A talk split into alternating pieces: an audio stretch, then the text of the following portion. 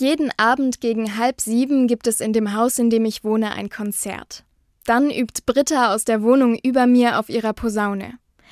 Oft erkenne ich, welches Lied sie gerade spielt, auch wenn der ein oder andere Ton noch nicht so richtig sitzt.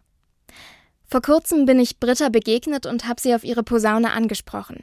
Sie hat mir erzählt, dass sie in einem Orchester für Menschen spielt, die erst als Erwachsene angefangen haben, ein Instrument zu lernen. Ein Satz, den sie dabei gesagt hat, ist mir besonders in Erinnerung geblieben. Ich habe gemerkt, dass ich darin nicht wirklich gut bin, aber es macht mir trotzdem richtig Spaß. Ich überlege, ob ich auch so ein Hobby habe. Etwas, wofür ich eigentlich kein Talent besitze, das ich aber trotzdem gerne mache.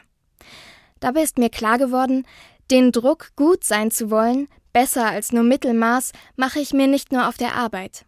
Ich würde gerne Gitarre spielen wie mein Mann, weil ich gerne dazu singe. Aber weil ich viele Akkorde nicht perfekt greifen kann, nehme ich die Gitarre meistens gar nicht erst zur Hand. Eigentlich male ich auch gerne, das entspannt mich. Aber wirklich schön ist das nicht, was ich da auf die Leinwand bringe, und so habe ich mit der Zeit damit aufgehört. Ganz anders Britta.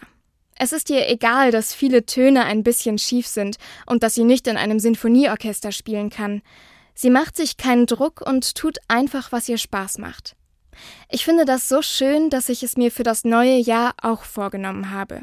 Dinge zu tun, einfach weil sie mir Spaß machen.